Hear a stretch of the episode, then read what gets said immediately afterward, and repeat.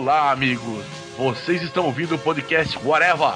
Gritem, Whatever!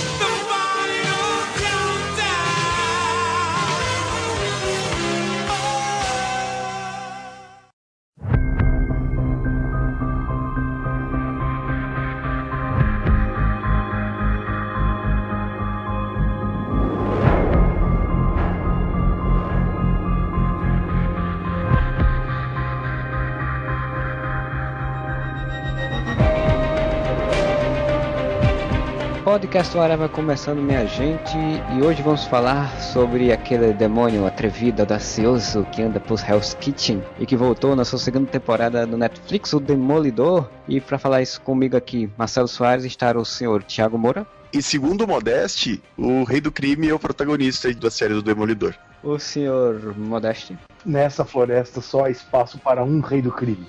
O senhor Alex Matos. Cozinha do Inferno deve ter uma comida do capeta. Infernal essa piada, hein? Eu sou fora dessa parte. E o senhor Fernando Fonseca? Segundo o Modeste, o Matthew Murdock é um gato, porque ele é um Daredevil.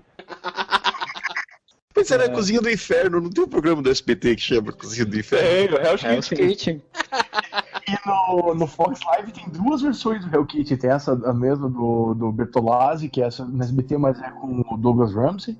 Hell's Kitchen que ele vai, o Douglas Ramsey vai nas cozinhas do, do, de restaurante e vendo as cagadas que os caras fazem. Na SBT, a primeira temporada chamava Cozinha Sob Pressão, um negócio é assim. Porque eu acho, é, é porque eu acho que a primeira temporada ele era naquele esquema do SBT maroto, assim, que é o. Ele é igual, mas assim, a gente não vai botar o mesmo nome que é pra não pagar nada pra ninguém. Inclusive você desapresentando, né? Mas vamos ver aqui Patatucupi. Vamos comer aqui o Patatucupi.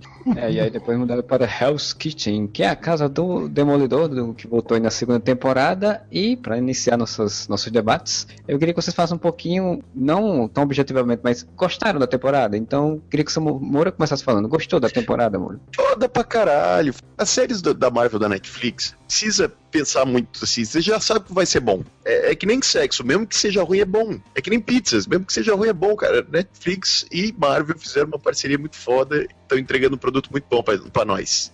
Eu sabia que ia ser bom, mas não achei que ia ser tão bom. Eu tinha medo do Electra, eu tinha medo do Frank Castle, e esse meu medo foi superado, porque assim, todas as minhas expectativas para os dois personagens só superaram. E por se tratar de uma segunda temporada, os personagens já estão estabelecidos, mais antigos, só melhorou. Fog Nelson, apavorou o cara que fez Fog Nelson. O Stick também ficou um personagem muito mais relevante do que foi na primeira temporada. A Karen Page é quase uma co-protagonista. E porra, cara, em dois episódios, Vincent D'Onofrio ganha a série. Se torna o personagem mais interessante do seriado todo, cara. Rei do crime, nossa, sensacional. Foda, foda demais. Fala, eu te amo. Rei do crime, amo você. Vincent D'Onofrio, ó, tá fazendo o S2 pra você aqui.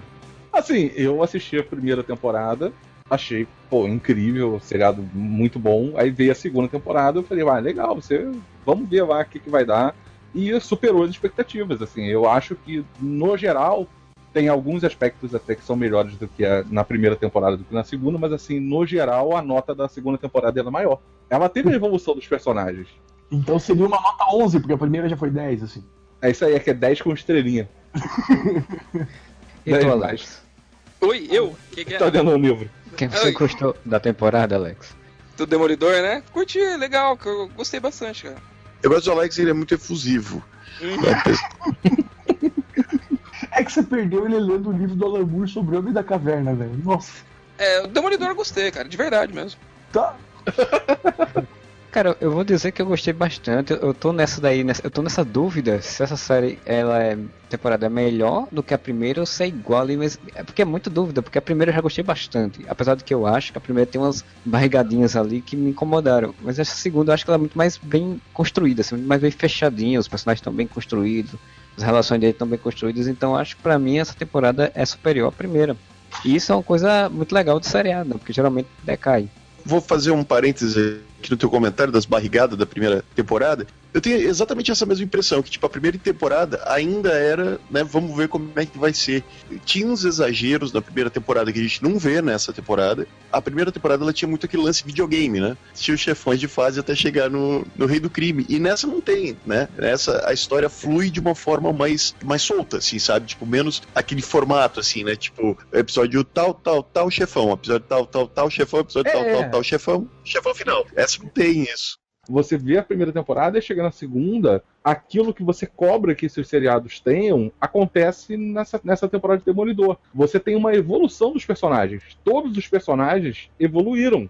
Eles não ficaram estagnados assim. Você tem uma evolução, você tem uma mudança neles, você vai acrescentando coisas, informações a todos eles. Isso daí é muito legal. Isso é uma coisa que você sempre pede em seriados e não tem. E é interessante que era, um- era um seriado que teve duas temporadas de 13 episódios que evoluiu os personagens de uma forma que algumas séries levam 10 anos, 25 episódios por temporada, e não Smallville fazem. Pô, Walking Dead, bom. Mas, segundo Modéstia, Smallville é um excelente seriado. A Modéstia é a melhor representação do Superman, inclusive. Na década foi. Uma coisa que o pessoal tava reclamando na- nas internet, e a opinião de vocês sobre isso, muita gente tava reclamando na- do episódio 5 e 6 que eles achavam uma barriga do seriado o lance da parte jurídica, do, do julgamento do, do Frank Castle. Eu achei uma das melhores partes e as pessoas estão reclamando, cara. Cara, eu acho que a parte jurídica foi importante eu discutir isso daí aqui, porque a minha esposa viu comigo e ela também reclamou, porque ela achava que não precisava e falei, Mas, poxa, mas entenda, função de toda aquela parte é, é deixar claro o como a segunda vida do Matt ela influencia na, na, na vida normal dele, né? A vida do demolidor dele estava suplantando. Ele estava largando tudo para ser o demolidor e ele largou de mão o caso lá e deixou tudo nas costas do Fog Nelson. Tem que lembrar sempre um fato muito importante. Até esse momento no universo Marvel cinematográfico, o único personagem que teve vida dupla é o Demolidor. Sim. Né? Todos os outros até agora, absolutamente todos, inclusive a Jessica Jones, ele- ela não tem uma segunda vida. Ela é a Jessica Jones 24 horas por dia. Ela não é uma super-heroína. Enquanto todos os outros são super-heróis e as suas identidades são públicas. Ou eles são agentes da SHIELD, ou eles são super soldados. O Demolidor é o único que a gente tá vendo isso retratado de uma forma muito foda. Você tem que ser duas pessoas ao mesmo tempo. Eles tentam fazer isso em Arrow, mas em Arrow fica só no discurso Sim. né? Nossa, não posso ser Oliver Queen e o Arqueiro Verde ao mesmo tempo. Não atrapalhei nada, pô, da vida dele. E aqui a gente vê nesses dois episódios, principalmente, que eu achei fodas pra caralho, porque, cara, assim, uma coisa que, que é legal, que ele é advogado, velho. Aí você tem o caso do Frank Castle, sabe, pra ser julgado. Isso é muito bacana, velho. O Porro contra Frank Castle é uma história de quadrinhos. É. Pra mim, a questão do julgamento, ela é importantíssima. Eu acho que as pessoas acharam a barrigada porque, tipo, estavam acostumadas com o ritmo de ação, né? A série, ela é mais puxada pra ação do que para o jurídico, que é uma das coisas que eu critico, assim, nas duas temporadas, que a gente vê pouco o lado advogado do, do Matt Murdock, né? Ele aparece aos de vez em quando, ela é mais ação. A gente via na primeira temporada bem de leve, que é quando, tipo, eles tinham que resolver os casos que envolviam o lance lá, o golpe imobiliário do Wilson Fisk. Você não via isso no julgamento, você via só o cara Exato. atendendo, você sabia, tipo, você não via o desenrolar do processo. E aqui tu Sim. viu, cara, eu achei muito legal. Mostra que ele tem outros clientes que aparecem no início da temporada, mas a gente não vê ele falando, ah, teve a, a audiência de, do tal cliente, ou, ou ele saindo de uma audiência. Essas coisas que mostram que ele tem uma dinâmica de ritmo de, de né, jurídico. Os casos ali eram todos, pode ver que era coisa pequena, né? Que era Isso, disputa. era, era quase pequenas causas aquilo ali. Quando ele tem espaço para ser advogado, que ele tem o espaço para finalmente falar com o júri e defender o cliente, o Frank Castle levanta e surta. Verdade. Pô, mas o Fog Nelson nessa temporada, além dessa parte do discurso dele, ele abrindo o caso, toda aquela parte que eu achei que ele foi muito bem, tanto é que até comenta no seriado que foi isso que fez ele até ser contratado pela empresa da, Na Trinity. porra, que foda aquilo. E ele, a- como personagem mesmo, evoluiu bastante. Tem aquela parte que tá- ele tá no hospital, que tá tendo a guerra de gangues lá, e os caras vão querer se quebrar dentro da enfermaria lá, com a enfermeira noturna. Isso, que ele resolve. Ainda teve toda a evolução dele, porque na, na outra temporada ele tinha descoberto, e aí mostra como ele reagiu com o amigo dele, que ele no início ele se preocupa, ele fica desesperado, vai atrás, porque afinal de contas ele não sabe o que, que vai acontecer, se ele pode morrer a qualquer momento, né? Nesse combate louco ao crime do, do Demolidor. E aí chega uma hora que ele não aguenta mais. É, é o que acontece no seriado, ele não, acontece, não aguenta mais. Seria mais ou menos o que ia acontecer com você na vida real. A sua tendência é chegar uma hora que você não ia aguentar mais esse ritmo. Vocês estão falando de evolução de personagens. Você vê claramente no seriado que eles são bem diferentes dos outros seriados de heróis, que eu não vou falar o nome, né? Mas a gente todo mundo conhece e sabe de quem eu tô falando. Aonde é o quê? Os personagens secundários eles não servem pra bosta nenhuma. Os caras não servem pra nada. Nem como elenco de apoio os caras prestam. Aqueles diálogos ficam- de merda. Eles né? ficam só, tipo, orbitando ao redor do protagonista, né? Cara não tem motivação nenhuma. O cara só faz uma frasezinha pra poder ajudar o herói. Não, ali no Demolidor não, cara. Se você pegar todos, até aqueles. Até, ah, os tiozinhos que limpam a rua ali, tem fala, tem motivação, tem, tem tudo. É bem coeso o mundo, né? Você vê até aquele cara que faz a roupa pra ele, que é o gladiador, se eu não me engano, né? O cara tem uns diálogos bacana, velho. Ele aparece pouco tempo na câmera, mas ele tem um diálogo bacana, sabe? Ele mostra o uniforme, ele mostra a serra. Você vê a motivação do personagem, ele aparece pouquíssimo, mas você nota que ele é preocupado com o Demolidor, com a mulher dele e tal. Então você já entende que o cara tem personalidade, ele não é muito bom assim de cabeça e tal. Você já saca o lance do cara. Ele é limitado intelectualmente. E eu achei muito legal a, a Karen Page lá, também ficou muito legal, porque tirou de ser a mocinha em apuros, né? Que tava no primeiro, ela era mocinha em apuros, porra, não, não tinha o que falar. Agora não, ela virou um personagem que tem cenas próprias dela. Ela faz a ligação com o justiceiro muito foda, sabe? Não, e a evolução É muito dela legal. faz sentido. Se você pegar ela do primeiro episódio, da primeira temporada, e ela, ao que ela se tornou ao final da segunda temporada, faz sentido o caminho que ela percorreu. Você acredita que ela poderia fazer aquilo ali sem problema nenhum. É, você não fala que forçada ela virou é, aquilo que ela virou, né? Exato. Não, ficou bem bacana, cara. Você fala naturalmente, você nem torce o nariz, cara. Ficou de boa. Eu- agora, uma É, mas- pergunta que eu vou fazer pro Modesto: será que ela virar atriz pornô nesse também? Eu Então, não né? duvido nada, eu- porque ela tem um segredo dela que não foi confessado, que ninguém sabe direito o que é. Provavelmente, Um assassinato. no quadrinho ela, ela começa de um jeito e termina assim, né? Eu acho que provavelmente aí vai ser o, o passado dela vai ser esse daí, né? Porque tá óbvio que o próxima temporada vai ser a queda de Murdoch, né? Não, eu Ficou acho que vai ser a quarta mundo. temporada. Não, eu acho que vai ser a quarta temporada. Próxima temporada ela deve terminar, né, revelando ao, ao Rei do Crime, né? A questão da identidade, já que ele se revelou agora e o Rei do Crime começou a investigar o, o Matthew Murdock nessa temporada, então provavelmente seja isso. Então, esse passado dela, que, que ela, né, ela, ela fugiu, saiu fugida, tem um carro de um amigo que dá a entender que o amigo foi morto. O carro é do Ben Urich. Sim, sim, é do bem. O carro é do Ben É, o Urich. carro é do Ben. Eu- Ah, é verdade, eu, fiquei pensando que era do, ami- do amigo que tinha morrido em outra cidade. Né? tava- Não, o cara do Ben. Muito maneiro o lance da Karen Page, porque ela é a parte investigativa da série, né? Enquanto o Matt é da porradaria e o Fog é, cuida da parte né, do discurso jurídico, ela que investiga tudo, né, cara? Tudo que a gente vai descobrindo na série é ela que vai descobrindo. O lance é que, já que já estamos cogitando quando vai ser a queda do Murdoch, eles citarem a existência de um irmão dela. Eu acho que abre muito precedente pro rei do crime usar isso como uma chantagem pra descobrir os os segredos do Matt Murdock, alguma coisa assim. É, e ele fala que ele vai atrás do Nelson e Murdoch, né? Ele vai atrás dos Sim. dois. Principalmente depois que um certo vacilão dá uma porrada na prisão dele, né? Você notou que todos os personagens femininos ali não estão usando maquiagem o tempo todo? Eu achei muito legal isso, cara. Não, não tem maquiagem carregada pra ficar bonitão, não tem aquele penteado muito louco o tempo todo, sabe? Parece uma coisa mais realista ali, sabe? Mina despenteada, sabe? Essas coisas assim, eu achei muito show de bola essa parte. A Josie não usa maquiagem mesmo. Ah, tá. de Jessica Jones também, né, cara? Que não tem aquele negócio da glamorização. Eles, cara, isso é muito legal. Se vocês já ouviram falar de um seriado que estreou esse ano chamado Shadowhunters. Eu fui assistir o primeiro episódio. E assim, todo mundo é muito bonito, né? Todo mundo, Aham. tipo, acabou uma agência de modelo. E quando eles vão lutar, todas as paradas deles, eles têm que parar com uma cara sexy, assim, né? Eles têm que parar de lado, a mulher vira, assim, aquele cabelo voa com o vento. Tu vê um troço extremamente artificial, enquanto no Demolidor, velho, nada é artificial, porque, tipo, tudo é muito real. As pessoas não são absurdamente lindas e não estão sempre Não, e assim, passarela. É, e se você olhar, por exemplo, a, a Karen Page ela é bonita, mas ela Sim. não é maquiada, assim, exagerada, e ela também, diferente do, do padrão definido por beleza, né, pelo mercado, ela não usa salto alto. Ela, inclusive, verdade. usa rasteira, geralmente, a maior parte do tempo, a sandalinha. Verdade. Em compensação, É. a Alex é uma ninja que luta com salto 15. Mano, Então, daí mas- ela é uma ninja. Mas aí é outra Mas é uma coisa. ninja, né? Da Karen Page, você acredita que você pode encontrar com ela no boteco da esquina, sabe? É, comprando pão na padaria, sabe? É uma mulher mais realista. Agora, a Electra não. A Electra eu tenho profundas críticas daquela mulher, viu? Eu, Eu- quero eu- falar da Electra depois da gente falar do Justiceiro.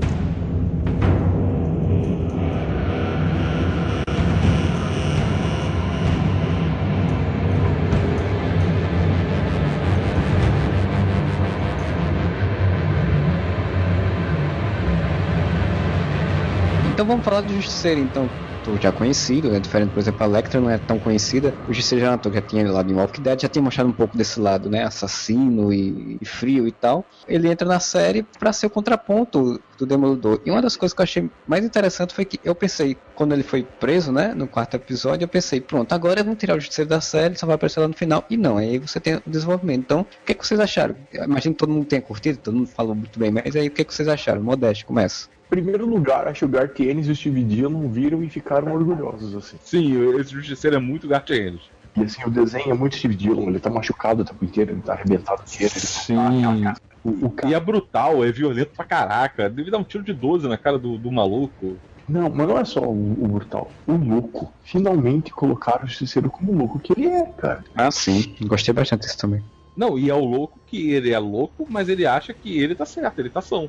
É, porque o Justiceiro dos quadrinhos, ele tem um caráter mais cínico, né? Na série, como é tudo muito recente, então eles aproveitaram mesmo pra jogar ele no turbilhão emocional, né? Ele é um cara. Cara, eu vou ter que discordar dessa parte. Não é louco porra nenhuma no seriado, velho. Também concordo com o Alex. Eu ia interromper vocês pra falar isso. De boa, cara. O cara é um militar. No seriado fala que o cara é um Black Ops. Pra quem não sabe, porque eu fui chique agora falando desse, desse palavreado em inglês. Vamos lá. É um cara assim, tipo James Bond com metralhadora na mão, saca? É o cara da, dos Paranauê secreto, manja. O cara tá acostumado a matar a gente, a resolver na bala. Ó, o inimigo tá ali, inimigo bom, inimigo morto. Então acontece, a, a família do cara morre, vai pro saco. O que, que, ele faz? Eu vou fazer o que eu sei fazer melhor, o que, que ele sabe fazer, porque ele treina desde criancinha com isso pregar bala nos filhos de uma puta que mataram a ah, família dele. Até no julgamento fala que o lance da bala que atravessou a cabeça dele deixou o cara desequilibrado a ponto de viver isso o tempo inteiro, por isso que ele tá surtado desse jeito. É, ele tem um trauma. É que tá. Ele não é um louco no sentido que a gente imagina de um louco no, que tem nos quadrinhos, mas ele, ele passa por um turbilhão de emoções, que aí, como o Modesto falou, no julgamento ele dá essa explicação de que, é uma coisa real, realmente tem pessoas que sofrem traumas e ficam repetindo aquele trauma constantemente, aí chega um ponto de uma certa loucura, que ele não é um louco, louco lunático, mas ele é um louco que tá com um problema emocional grave. É, ele não é um cara que rasga dinheiro. Eu ainda não acho que o cara, porque o cara tá consciente, ele não faz sem querer, ele não é aquele tá obcecado o tempo todo, ele tem consciência do que ele tá fazendo, tá? Inclusive ele é metódico, né, cara? Ele é metódico, Exato. ele tem uma, uma rígida conduta moral dentro da cabeça dele. Mas que... aí você entra, você vai entrar na discussão se psicopatia é loucura, porque ele é um psicopata, ele é um cara que ele tem um, um modus operandi, ele tem um, um código então, moral. Então, deixa eu dar minha opinião agora e corroborar com o Alex. Eu acho que quando a gente fala que ele é louco, eu, eu iria pro lance de tipo, ele está fazendo aquilo porque ele perdeu a sanidade, digamos assim. E eu acho que exatamente o que o Alex falou, ele não perdeu a sanidade. O código moral dele é totalmente errado. Isso a, a Karen Page repete várias vezes. Ele tá errado em fazer aquilo. Só que, para ele, é o certo, sabe? Tipo, é a mesma coisa que você pensar que tipo, um desses defensores da, da, da, pena de morte, que eu acho que né, são extremamente pessoas ruins, mas elas não são loucas. Elas realmente acreditam que a forma de resolver é dando um tiro na cabeça de, de bandido.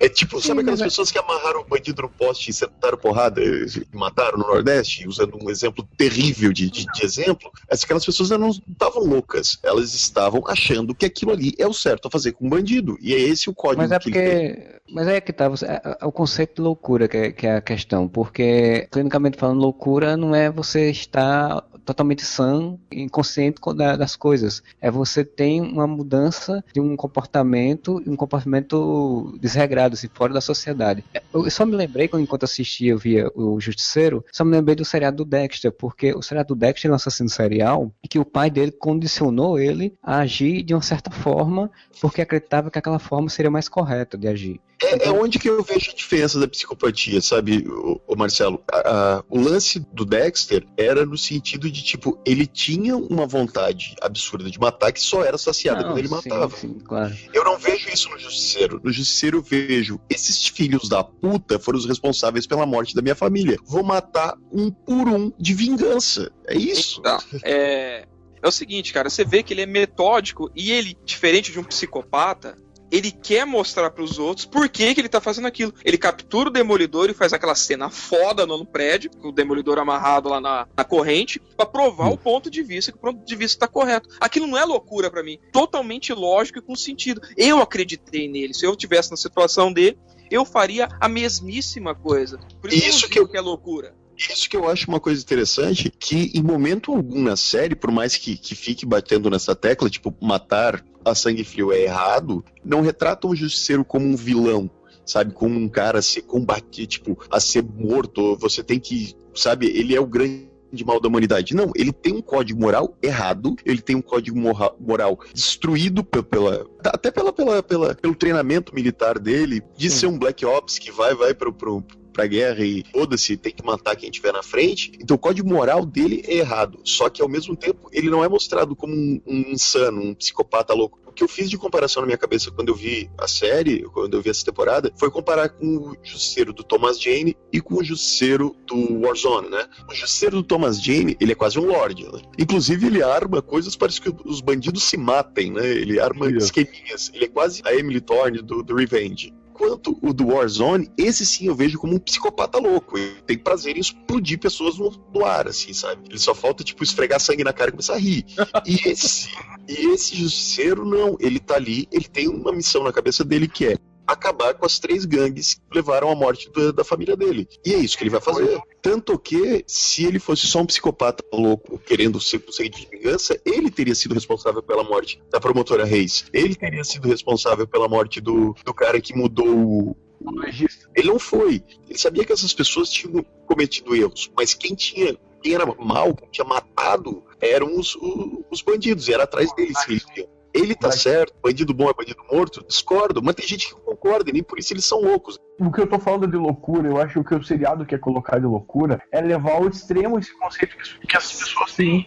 Sabe, aquela coisa do desejo de matar, cara. Do Charles Bronson, por um grau, queira ou não queira, cara, ele é um louco, cara. Eu não acho que Charles Bronson é louco, não desejo de matar. Você já ouviu aquela frase que não existe limite para o que o ser humano pode fazer. O único limite é a lei, é o medo de ser preso, é o medo de ser punido.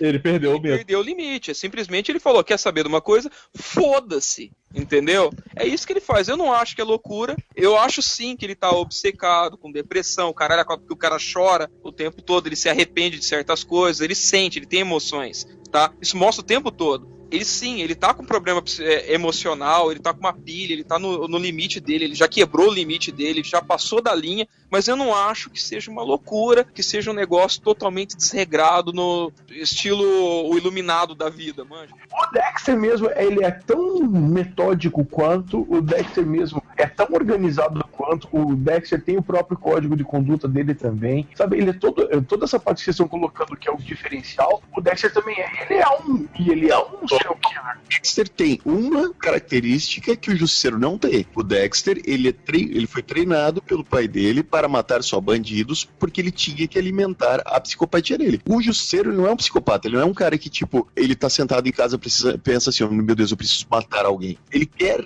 matar as pessoas que foram responsáveis pela morte da família aí, dele. Mas aí, mas aí é que tá. Dois pontos que eu fiquei pensando nisso na série. Um, foi quando ele tava pensando no Karen Page, ele disse, e aí, quando acabar com todo mundo. Quando eu matar todo mundo, será que eu, eu vou descansar ou eu, isso é o que eu sou agora? E aí no final da série, quando ele matou o cara, matou todo mundo, é, para ir embora, ele encontra um negócio de armas, olha para as armas e o dedo começa a balançar querendo atirar. A mão da punição chega a tremer. Nessa parte, Marcelo, ponto, nessa nesse parte ponto... eu concordo com o seu argumento, cara.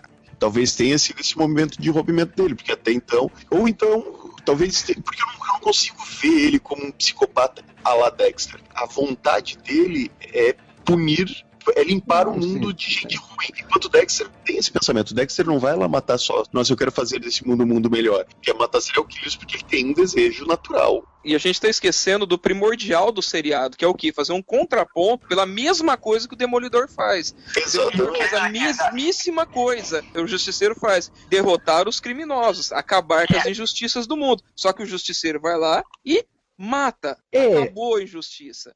Eu acho que é simplificar demais isso. Aí a gente está simplificando demais o troço que é bem mais denso. Não, por isso que eu falei o primordial da série, porque essa é a discussão. A gente tá discutindo faz uns 10 minutos de justiceiro exatamente porque a gente não tá simplificando. Não, eu tô falando que fazer que um é contraponto do outro é simplificar muita coisa. Mas aí que tá, Modesto. A própria marketing, toda a própria série colocou para ser esse contraponto realmente. Assim, tipo, ah, você faz o que eu faço, só que os meus não ficam no chão. Eu não levanto. Não, eu acho o contraponto certo Demolidor. Certo não. O, o, contraponto, o contraponto que eu vi, pelo menos, não foi tanto do Justiceiro com o Demolidor, foi o Demolidor com o Electra. Não, mas aí é, é o ponto que eu ia falar quando a gente fosse chegar em Electra. Pra mim, eles utilizaram, pegaram os dois personagens, Justiceiro e Electra, pra mostrar exatamente pontos que o Demolidor não tem e que são contrapontos a ele. O Justiceiro, essa Sim. coisa da, de matar, e a Electra, essa coisa da, da, devoção à violência, né? Que ela gosta de você. A Electra, sim, é uma psicopata, tá? Cara, nós temos dois filmes agora, né? Batman vs Superman e outro que sai em maio do Guerra Civil, que é Capitão América versus Homem de Ferro, que basicamente todo o marketing dos dois filmes é escolha um lado, né? Escolha Isso. Batman. Pelo menos o Guerra Civil você tá escolhendo uma ideologia, né? Teoricamente. Deveria, pelo menos, né? Porque as pessoas escolhem quem, quem elas acham mais popular. E Batman vs Superman é tipo, ah, não, quem, quem é mais fodão? Quem é mais fodão? Batman ou Superman? Tá, é... não esquece que em maio tem o, o, o X-Men Apocalipse, que são só heróis contra heróis, né? Anjo, o Magneto foi vendido como herói até agora, Psylocke e o a Tempestade, então, tudo herói.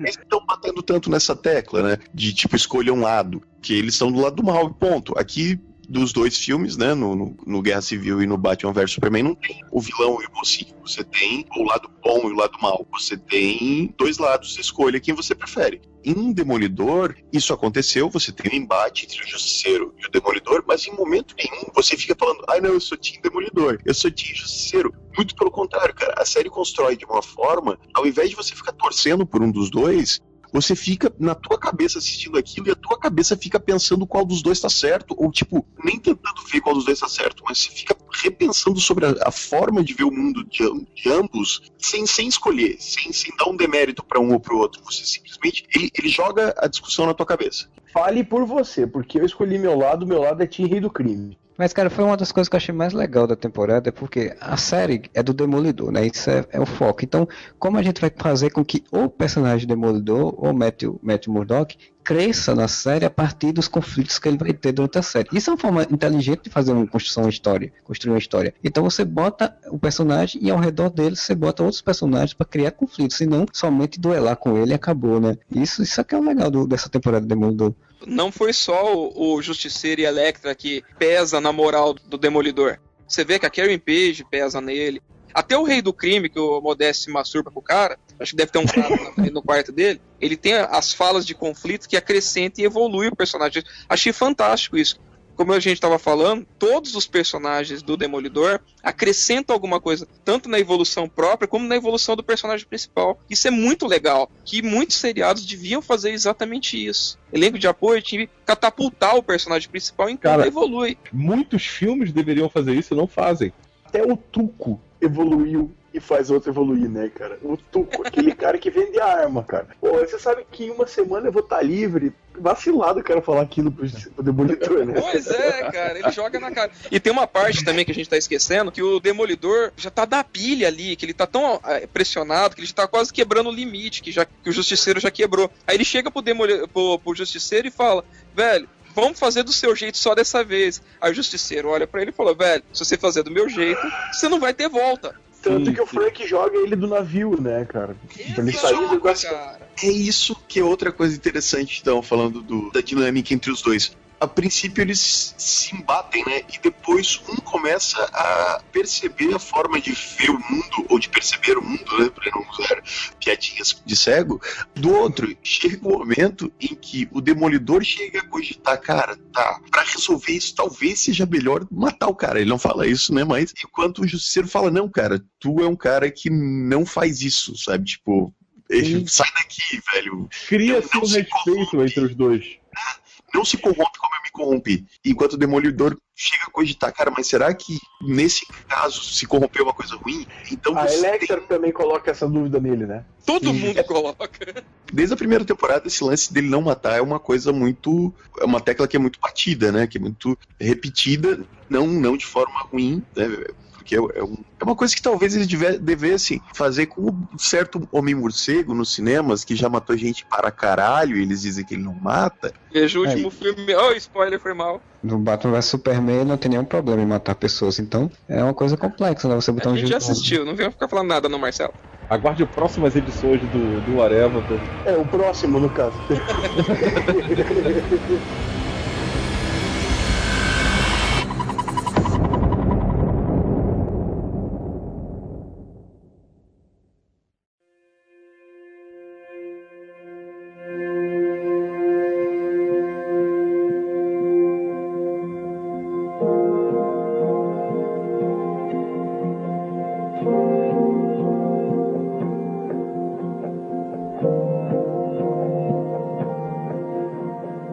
vocês já falaram do Justiceiro, vamos falar da Electra. Velho, eu achei o plot, a história da Electra, a parte que tem a storyline da, da Electra, eu achei uma merda, velho.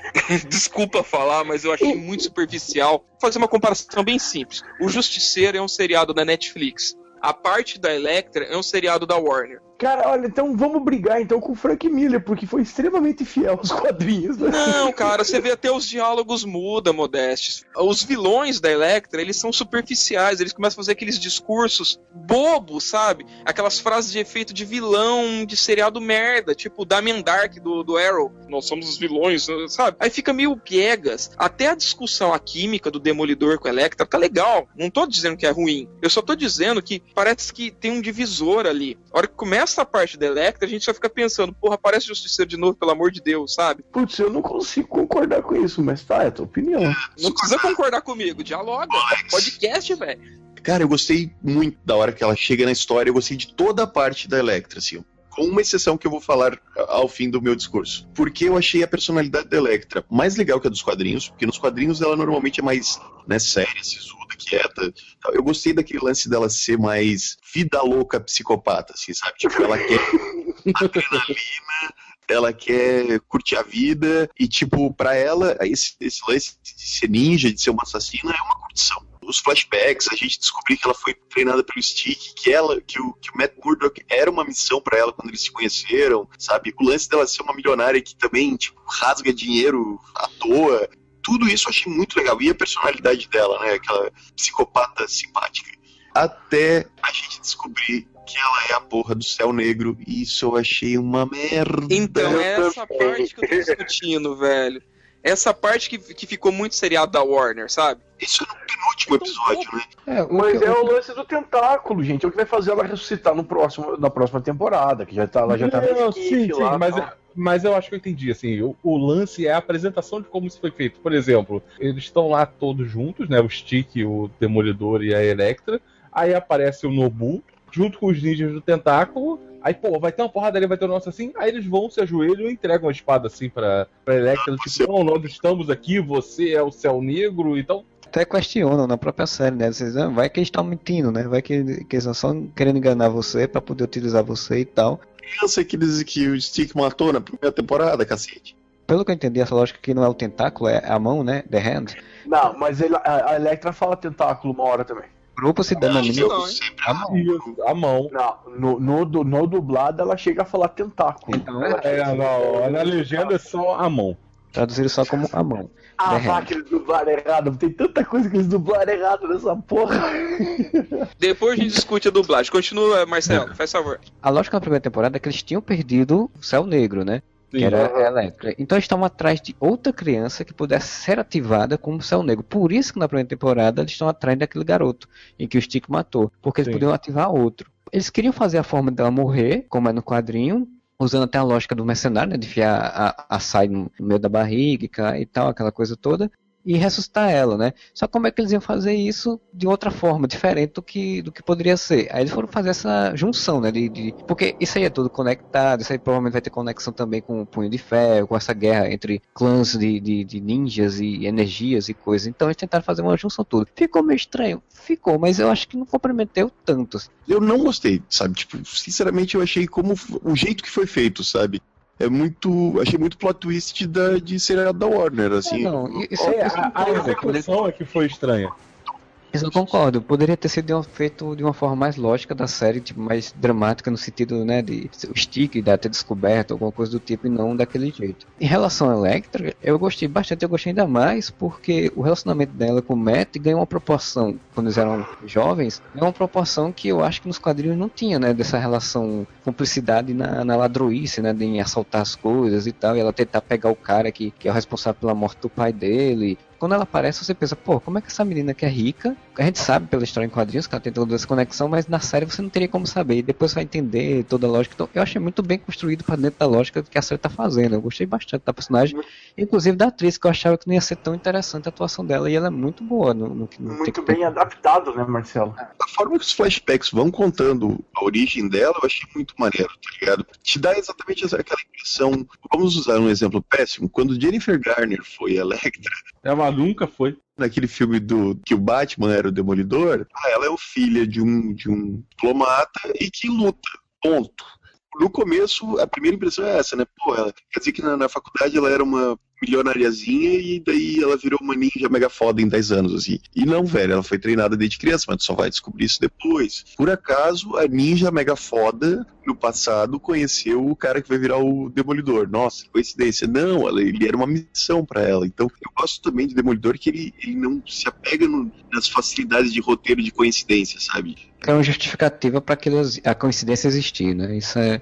Exatamente. E isso que o Alex falou, da, das frases feitas de vilão e tal, eu até entendo que pro Demolidor soa um pouco Warner demais, mas ao mesmo tempo eles são ninjas do mal que usam energias para dominar e destruir as coisas. Então, cara, eles são vilões. Que sugam sangue de criança e escravizam criança, mais vilão. Aquelas crianças não pareciam daquela cidade dos amaldiçoados, aquele filme do Christopher Reeve? Parecia. Cara, eu lembrei exatamente disso nessa cena, velho. Totalmente. Faltou brilhar o zoinho. E muito legal como bota os ninjas enfrentando o Demolidor, né? Que ele não consegue perceber eles, e aí mostra os próprios ninjas aproveitando isso no escuro, e chega, bate neles, sai. A mão não sabe que o Demolidor é o Matt Murdock. O ameaçam lá o policial para o policial passar informações sobre as pessoas que o, o Demolidor salvou para eles sequestrarem as pessoas, porque se eles soubessem que era o Matt Murdock, eles iam na casa do Matt Murdock e pronto, né? Então como é que eles sabem que o Demolidor é cego e que se eles não mexessem na espada, o Demolidor não ia saber onde Porque eles estava? não é. Perceberam, só isso. Não, não é que Perceberam eles. como? Como é que eles vão perceber que ele é cego? Na hora que, vão, que vai lutar, ele chega e fala assim: Poxa, Electra, eu não consigo vê-los. Não é seriado da Warner, deixa eu explicar, amor. Tem uma parte nos esgotos, tem uma parte nos esgotos que o cara tá sem arma e dá um chute nele e acerta, ele não consegue reagir. Aí o outro chega pra ele, fica bem claro, você pode rever isso se você quiser. Ele toca no outro ninja e, fala, e mostra pro outro ninja o que, que ele tá fazendo. Aí o outro ninja guarda a espada nessa hora.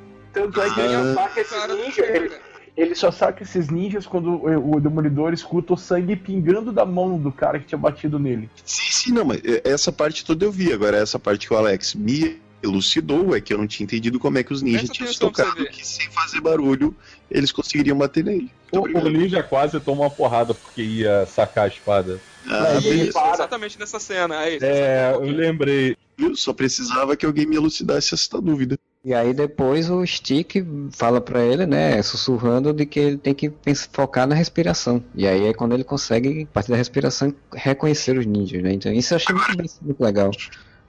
E que os ninjas conseguem disfarçar os batimentos cardíacos, né? Ah, Não, mas eles isso são aí é magia, né, velho? Isso Mas aí- eles são ninjas. Quando eles atacam o hospital, a Claire percebe que eles têm uma incisão de. que não é explicado ainda, né? Mas que eles têm uma, uma incisão de autópsia. Então quer dizer que isso aí já estão mortos. Verdade, verdade. Sim, eles estão É, mortos. Bom ponto. Inclusive, um já tinha morrido.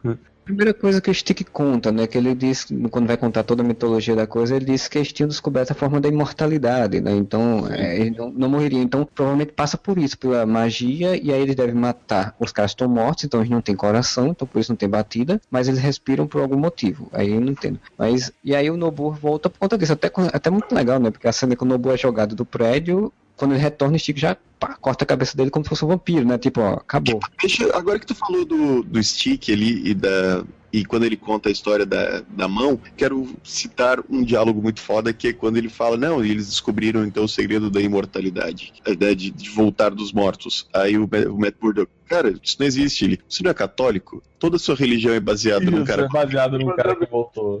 É muito bom. Cara, pegaram um ator velhão, tem músculo, cara, que você acredita realmente que o cara sabe lutar, velho. Ele é ator de, das antigas, de, desses filmes de Kung Fu, não é não? Não, o cara fez altos filmes desse tipo. Mas uma coisa que eu chamei a atenção também que é o seguinte: ele interpreta um cego muito melhor do que o ator do Demolidor. Sim. O ator do Demolidor interpretou mal, mas pô, o cara interpretou muito mais legal, cara. Muito mais foda como cego. também pensei que como poderia ser o final desta conversa, né? Quando o Matt Murdock fala assim, que, nossa, que, que papinho é esse, né? Ele podia dizer, velho, tem um deus asgardiano voando aqui no céu, tem, tem uns caras de armadura, tem alienígena caindo do céu. Você tá com dúvida que alguém descobriu que pode ser imortal? Porra, é um pequeno defeitinho que eu ainda vejo nesse universo Netflix. Da mesma forma, quando a Electra tá falando do destino dela, ele fala, cara, isso é balela. Não é porque a gente não entende que o troço é, é- é- é- é- é milagre, é um é sobrenatural. É só uma coisa que a gente ainda não entendeu. Assim, não, eu vou falar o defeitinho que eu vejo que não é um defeito da série, é um defeito de planejamento dentro do que a Marvel se propôs a fazer. Bom, a Marvel sempre falou, é um universo, tudo pertence ao mesmo universo. Eu acho que a partir do momento que eles falaram isso, é uma coisa só, tudo influi em tudo. Eles tinham que levar isso um pouco mais a sério. Então tem pequenas coisas, tipo, cara, num mundo em que pô, tá tendo infestação de inumanos, porque isso tá acontecendo em Ages of Shield, não dá para você ser tão cético as coisas acontecerem, entendeu? Mas dá sim, discordo. Porque tá Hum. acontecendo um monte de coisa no mundo, mas o médico não viu nada. É verdade, é verdade. Voltou, né?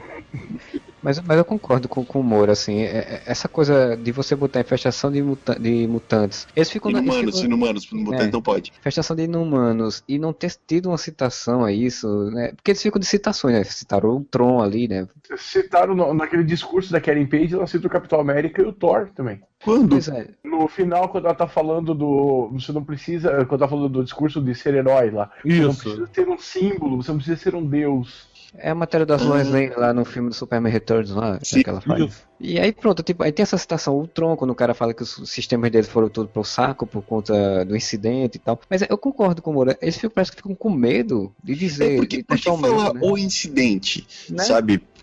Porque, sabe, a gente não pode dizer. O cara fala, nós perdemos os arquivos quando deu aquela merda por causa do Tony Stark. Pronto, cara. Então, parece, aos mano, bois. Eu posso estar falando bosta, posso estar cagando pela boca aqui, mas vamos lá.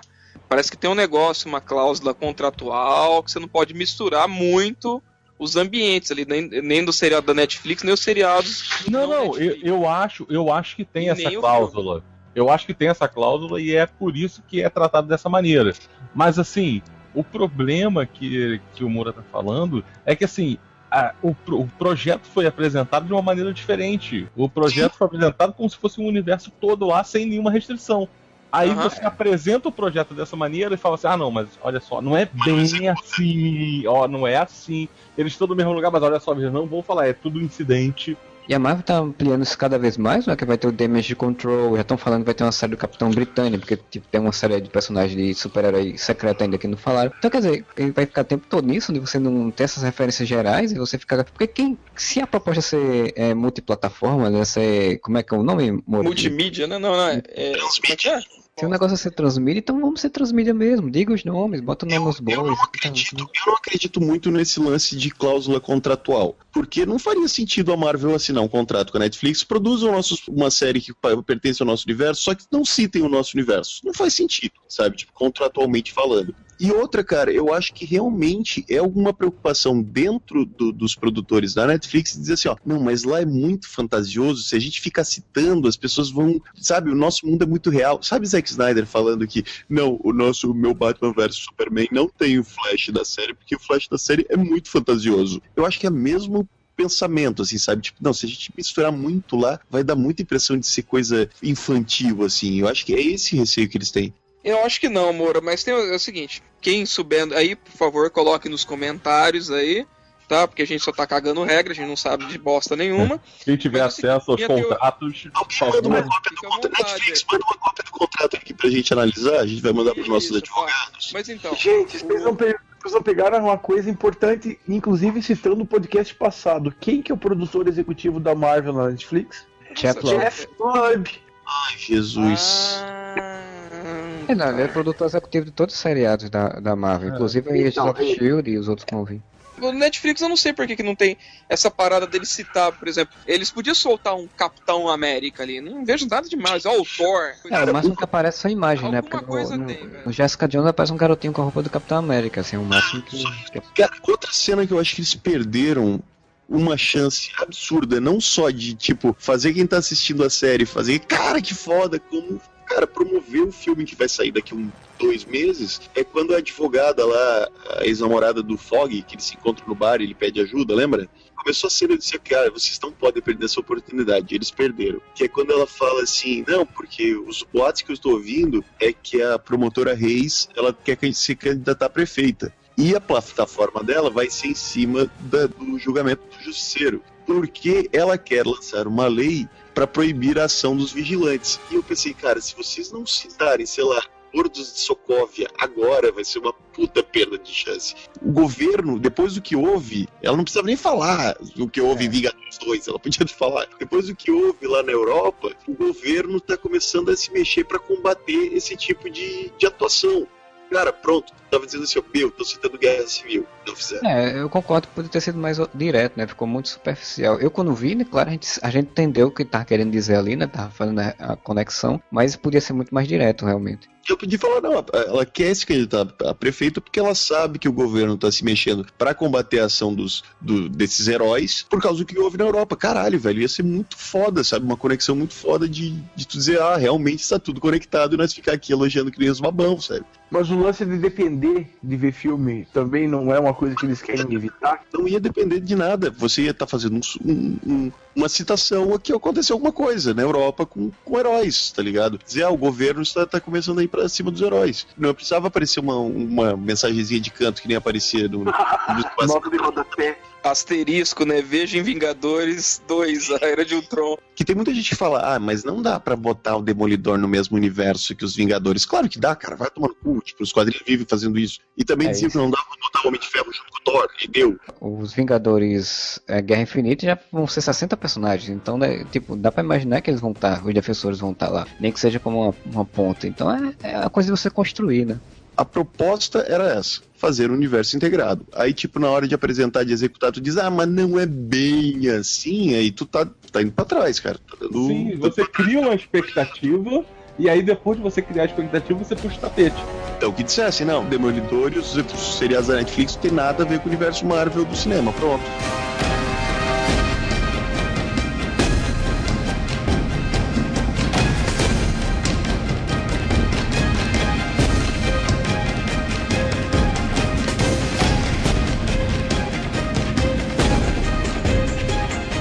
Então, já que a gente tá falando de criar expectativa e puxar tapete, vamos falar de uma pessoa que faz isso muito bem, que é o seu rei do crime. O que, é que vocês acharam dessa. Da, Aí veio o Modesto estourar absorvente. Eu, eu pessoalmente acho um personagem bem merda, assim. Ah, tomar no cu. Eu acho o pior personagem do seriado, disparado. Não, falando eu... sério, ele tem cara de chorão, velho. Sei lá. Pior personagem do universo Marvel. Ah, mas o cara de chorão ele tem desde a primeira temporada mesmo, ele realmente chorava, né? Então é, é, era outra pegada. O que eu acho interessante é porque realmente o Rei do Crime ele entrou, não tinha visto nenhuma notícia falando que o Vicente Onofre estava na série, ou tinha participado da série. Então quando ele apareceu, ele de fato me surpreendeu ele estar lá. Costuraram muito bem, tipo, pegaram os justiceiros, você vai preso você não sabe, não entende porque ele tá se, se auto-prendendo ali. Né? E de repente o cara está na mesma cela com, com o rei do crime. E o rei do crime já bota uma missão para ele fazer e depois já puxa o tapete dele de novo. Então, quer dizer, é tudo muito rápido, tudo bem feito, cara. Eu fiquei. aquele momento ali, eu acho que é um dos momentos mais fodas da série, né? Dessa temporada.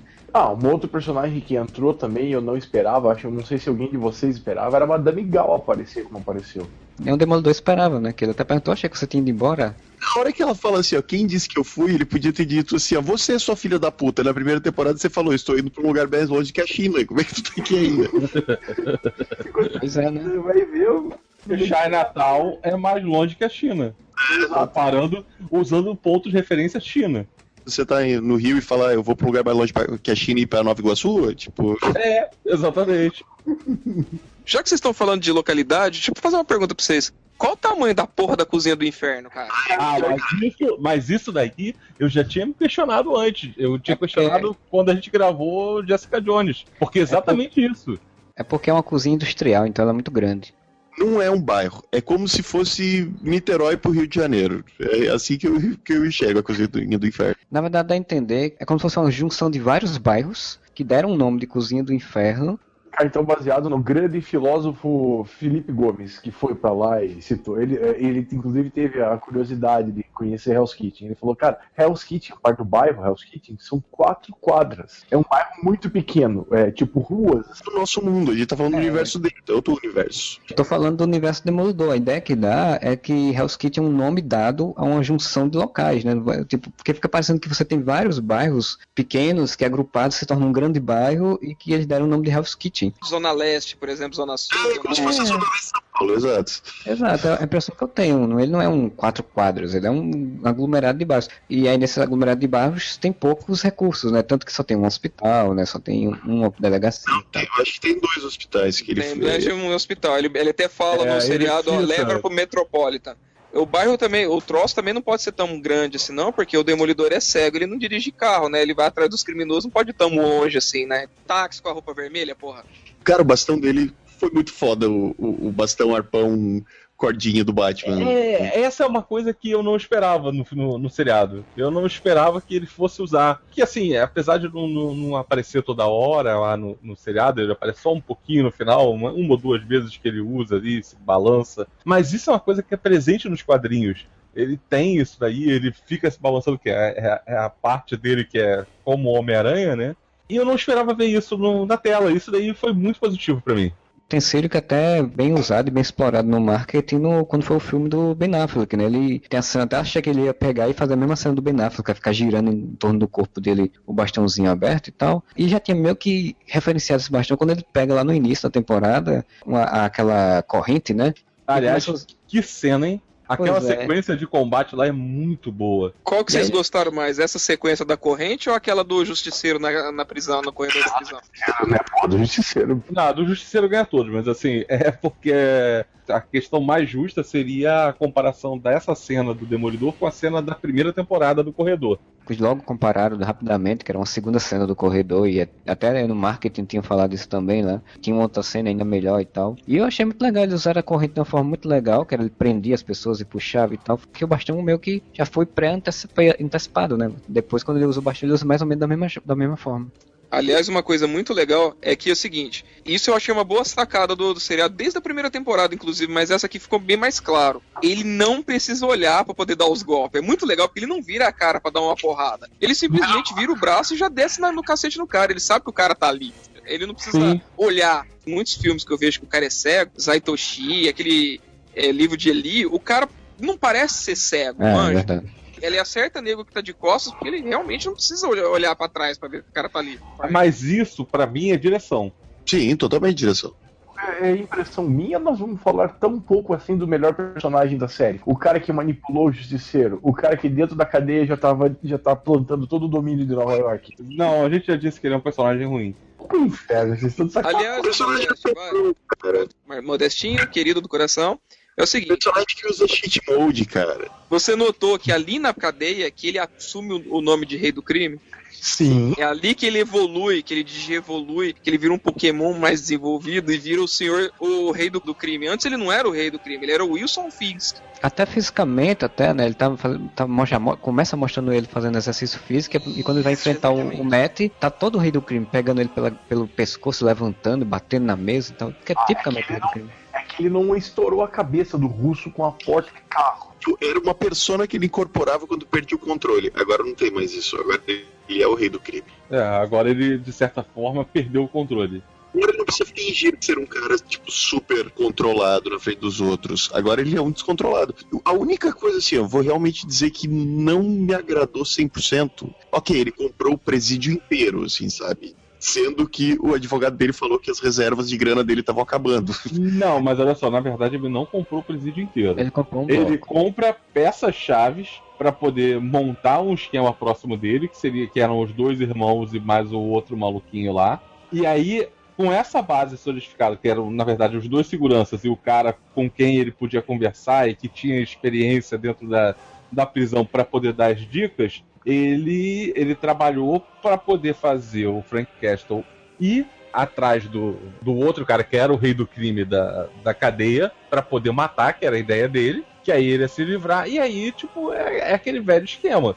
Você tem uma organização qualquer, você tem um chefe lá, um líder, alguma coisa assim. Sim, sim, não. Se um cai, o outro vai substituir. Dos presidiários, concordo 100%. E daquela caralhada de policial trabalhando pra ele, que inclusive fizeram o justiceiro saindo da cadeia com o uniforme da tropa de choque. Ah, mas aí são os policiais que são todos vendidos. No- vendendo por 10 pila, né? Porque se Não, Ah, mas é o que dá a entender é isso mesmo, assim, porque ele já tinha. Ele tinha arranjado dinheiro, o cara falou, suas reservas estão acabando. Ele fez, olha, ele deve ter usado todo o resto que tinha de reserva pra comprar os policiais. E aí, com essa influência que ele fez no. Assim, né, enrolou ali o, demoli, o, o justiceiro. Para o ir até o local achando que ia sair de volta e achou, não, vou botar ele, ele mata o cara, depois ele é morto pelos, pelos outros. Eu, com influência com os outros prisioneiros vendo o que eu fiz, eu vou me tornar rei. E ele não tá ali do presídio inteiro, ele tá no bloco D. Ele só tá num bloco. Eu, eu gostei da parte dele dominar os presidiários, mas a hora que, tipo, a polícia tá na mão dele também, eu achei meio que. Não me agradou. Não vou dizer que foi furo de roteiro ou coisa, mas eu achei Não fácil, entendo. sabe? E a polícia inteira são, são- alguns agentes, mas mesmo assim, é um- foi uma, é uma saída para poder o justiceiro sair da, da prisão, que era necessário, né? Pra história. Isso, Não, então, eu entendi, eu entendi exatamente como sendo uma, uma promessa de compra, assim, que ele fez. Ele, ele falou que ia pagar, mas assim, olha, eu vou te, vou te comprar você, eu vou te pagar mais do que o cara tá te pagando, mas primeiro eu tenho que me livrar do cara pra poder entrar, fazer caixa e eu vou te pagar. É, é isso que eu tô dizendo, tipo, não é, não é furo de roteiro. Mas sabe aquele negócio, tipo, tá, agora o rei do crime manda em todo mundo, inclusive na polícia do pavilhão em que ele tá. E como a gente só tem dois episódios com o Vicente Donofrio, nós vamos fazer isso acontecer muito rápido. É isso que me incomodou um pouco, assim, sabe? A facilidade com que o rei do crime se tornou o rei daquele pavilhão, inclusive em cima dos policiais. Talvez se os policiais, ou tivesse um policial comprado, sabe? Eu acharia mais maneiro. Agora, É, seria mais, seria mais palatável, assim. pra você. É, dá sabe que foi um policial, tá comprado. Isso é poder, isso é poder. Ele tá exercendo Pois é, poder. mas quando o poder consegue muito. Tipo, quando o vilão, pra mim, quando o vilão ele consegue as coisas muito fáceis, me parece muito saída de roteiro pra mostrar, Ah, nossa, olha. não, mas olha só, olha só. Não vai levar a mão, não, mas eu não sei o que os policiais estavam fazendo, mas eu já imagino que o rei do crime ia conseguir o que ele quisesse com o Modeste. Fácil. Fácil. Não ia nem precisar de dinheiro. Não, não ia precisar nem pedir. O Modeste entrava no meio, na mesma cela que o crime, o rei do crime não precisava nem dizer oi. O Modeste já ia irrando as calcinhas na hora. Tem uma coisa também, Moura. Quando ele mata o outro rei do crime, ele absorve o reinado do outro. Aí vem policial Sim. junto de brinde, manja. Vê o chaveirinho junto. Ah, mas o policial, se o policial dava, dava algum arrego pro outro lá, era por causa de grana, né? Não, pois é, é a única coisa que me incomodou, assim, sabe? Tipo, do rei do crime. Ele ter se tornado realmente o rei da prisão de todos os policiais, o mestre absoluto. Eu não gosto de quando você pega um personagem e dá muito. Como é que eu vou dizer? Tipo, nossa, você é o cara que mais tem moral de todos. É a mesma crítica que eu tenho com o Batman da vida, que todo mundo fala, não, mas ninguém vence o Batman. Pô, nossa, mas ninguém vence o rei do crime. E só por, É, só por é. argumento. Mas, mas aí é, já é uma coisa que já vem dos quadrinhos também, né? É, toda, é, vez que, toda vez que ele vai na prisão, ele se torna o mega fodão, então é uma coisa bem comum até o personagem. Tem duas coisas que eu, que eu achei bem interessante nele. Uma, como ele mostra essa dinâmica que ele diz, olha, você poderia sair daqui, mas eu não quero sair daqui porque eu quero sair daqui da forma certa. Tipo, eu quero sair mostrando que eu paguei meu negócio porque eu quero mostrar que eu sou o fodão aqui dentro da prisão, né? Então ele, ele quer fazer exatamente aquilo que no quadrinho é bem comum do Rei do Crime. Tá preso, mas mesmo assim mandar em todo, toda Nova York fora dele. E outra coisa, o Rei do Crime está no pavilhão D, e eu achei isso uma referência muito legal, porque tem um arco do, do Demolidor, que é o demônio no pavilhão D, no bloco D, Isso. que é quando o Matt Murdock tem, é revelado que ele é o Demolidor, ele é preso, ele vai pro pavilhão D, no mesmo pavilhão tá o Rei do Crime, todos os vilões que ele botou no- na cadeia. É Então, do isso- Bendis, não é? Não, é Double Baker, que é o primeiro arco Ah, do Double é, Baker, é, é, é logo depois da fase do Bendis. que o último do Bendis é quando o Demolidor é preso. E é o primeiro arco do Blue Baker já é essa. Então, tipo, é, se você for pensar que possa, possa ter uma queda do Murdoch, possa ter um revelado mais à frente, e você ficar pensando que possa ter um- uma ida dele para uma prisão, seria uma, uma citação, uma referência interessante. Olha, emendando o que você tá falando aí, que vocês estão falando que o cara é fodão, o Batman nunca apanha, blá blá blá, que nem o filme que a gente acabou de assistir, mas a gente fala disso em outro podcast. No Demolidor eu achei muito crível os combates porque eles apanham que nem cachorro na horta, velho. Sabe? É cheio de machucado, todos eles, os personagens. Até Porra, a Electra, o- ninja fodona do caralho, leva uns peteleco. O, o Justiceiro fica metade do seriado com a cara de panda lá, todo fudido, todo inchado. Quando ele tá. Cara, não sei vocês, mas quando eu tava assistindo, a hora que ele apanhava na cara, eu falei, mano, já tava quase sarando, bateu. Quando ele tava na no cantina lá com a Karen Page esperando os caras pra vir atacar ele, com o rosto todo fudido, com o bonezinho, eu fiquei esperando a mulher olhar assim pra cara dele e dizer, que foi isso, meu filho? Porque você tá todo fudido. Você quer que eu chame o médico? Não, o cara é fodão, o cara luta pra caralho, sim, mas leva umas bordoadas, velho, e. Uma coisa bacana é que assim, o Demolidor apanha menos nessa temporada do que ele apanhou na primeira, tá ligado? Isso também. Apanha menos, mas toma um tiro na cara. Ah, cara, ok. E se eles usassem aquele universo- uniformezinho preto vagabundo, ele tinha ido pra vala.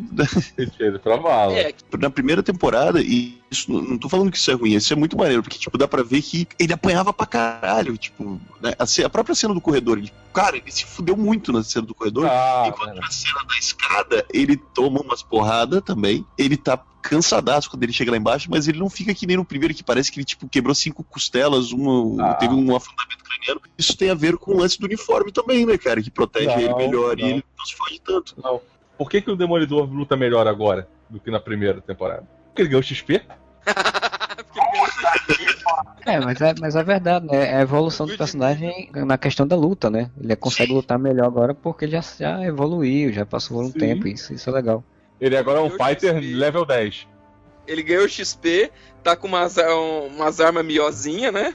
Isso. Comprou os equipamentos na loja de, de cash, então Que é o, que é o Melvin lá, na- nada mais é do que, o, do que o cara que vende os itens lá que você, que você quer comprar na aventura. faz todo sentido. E, e durante a aventura ele evolui a- a- as armaduras dele, porque ele levou um tiro ele teve que evoluir a armadura dele, né? Sim. Aí depois ele pega uma arma mágica melhor, né? Com nível maior, quando ele sobe de nível. Que é o bastão com cordinha. Isso. E você vê que o Justiceiro também pega os equipes na loja de cash. Né? Porra, vai lá, ele abre, assim, ele dá um sorriso e fala assim: Ah, o Bash foi tão bom comigo. Cara, a gente tem que fazer um meme daquele case com alguém que olha pra você como o justiceiro olha pro, pro arsenal. Muito bom.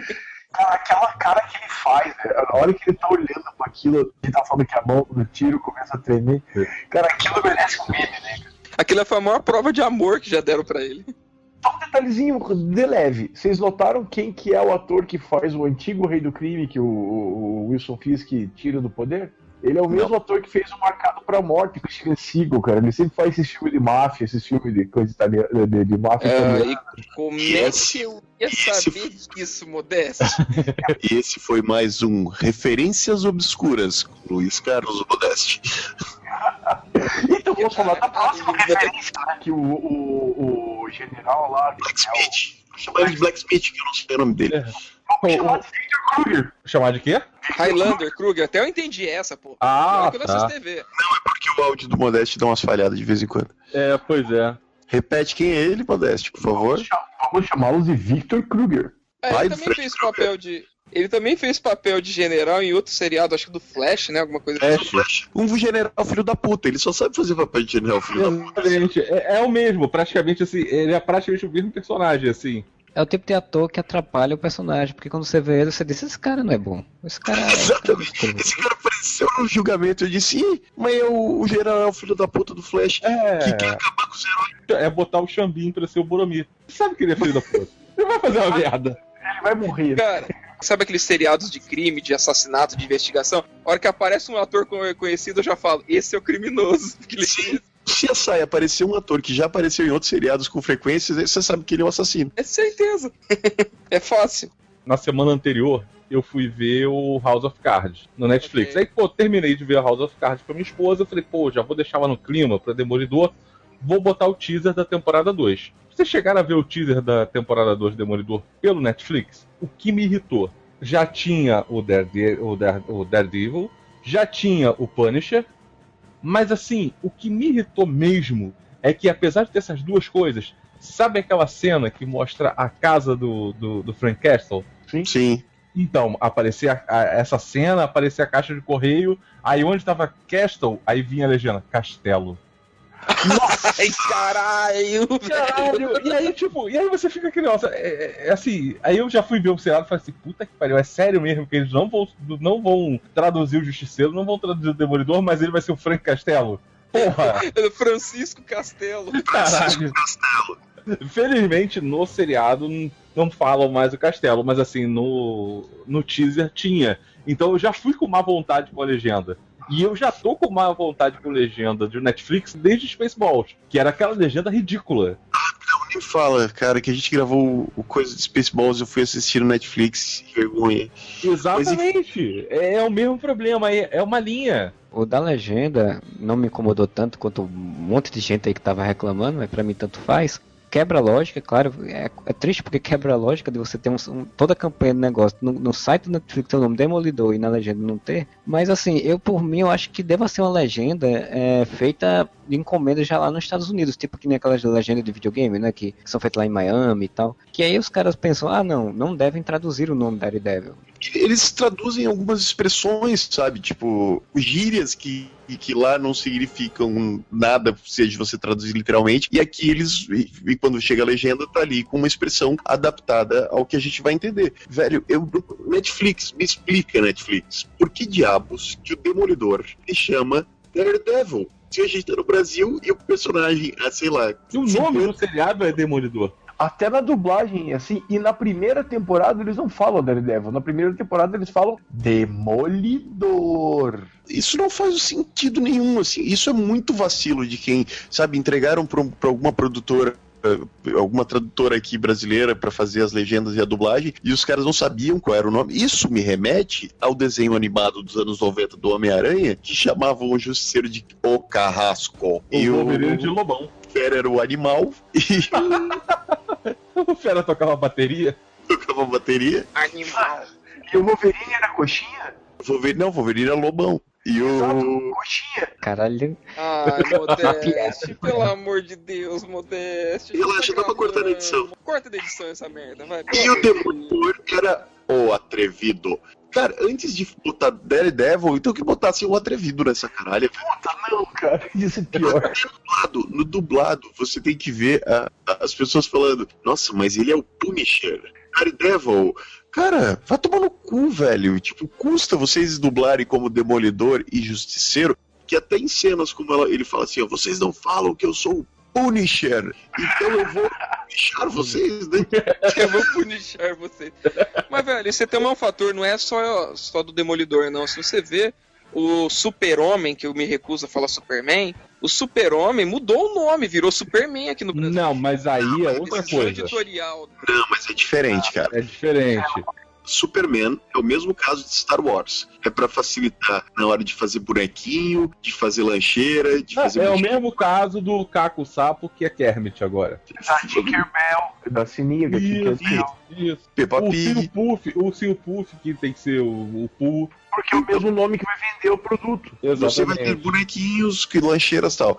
Velho, não vão fazer uma lancheira do Daredevil. Certeza que não. E O nos quadrinhos, ensanguentado do Justiceiro. E nos quadrinhos, até hoje, se você for na banca, tá lá a revista do Demolidor. Não tá a revista do Daredevil. Tá lá a revista do Superman, igual nos Estados Unidos. Não tem mais a revista do Super-Homem. Então, se o nome do personagem aqui no Brasil ainda é Demolidor, se o nome do personagem aqui no Brasil ainda é Justiceiro, a única explicação plausível é cagada de quem traduziu. Ponto. Aliás, ah, é, a gente pode completar também a cagada, porque a a única coisa que eles traduziram foi a mão, e aí, em vez de usar o tentáculo, eles usam o literal, que é a mão. Não, mas então, no, o, que eu tava falando, na dublagem tem uma cena que a Electra se refere como tentáculo. Gente, mas como assim? Tipo, tem dois nomes essa organização maldita? Uma, uma vez ela chama de a mão, outra ela chama de tentáculo. Então também deve Nossa. ser cagada de dublagem. Era que nem quando chamavam no, no mesmo episódio, chamavam o Chapolin e de- depois era o Polegar. Organização japonesa que tem tentáculo, que tem uma mão, mano. É puro hentai o bagulho, né, velho? Total, total. Nesse caso não até nem tanto problemático, porque, por exemplo, esse quadrinho tentáculo e tal, mas visualmente falando na série, em nenhum momento você vê nada que relacionaria a um tentáculo. Você, você relacionaria a mão, até eles botam o, o cordinha no, uma pontinha no dedinho, né? na- quando vão matar lá os carinha lá na. depois Ah. Sato Roubo. Então, tipo, a mão, tudo bem, você dá a entender. Ah, é uma mão, uma mão que controla, não sei o que, não sei o que. Tentáculo visualmente não teria conexão, né? Isso até dá pra entender. Esses clãs de ninja, cara, é muito legal, né? Eu queria que a mão enfrentasse o clã do pé lá do Tartarugas Ninja. Ia ser muito legal, né? Que é inspirado, vocês estão ligados, né? Que o clã do pé é uma paródia ao do Demolidor, do Frank Miller. Sério mesmo? Sério. Quando o Nobu morreu e eles ficaram meio sem. Ah, Ai, cara, Nobu morreu é muito bom. Na bunda vai ou na bunda fica? Me lembrou muito Nobu morreu, ele se fudeu. Meu amigo. Ai, Jesus, tá.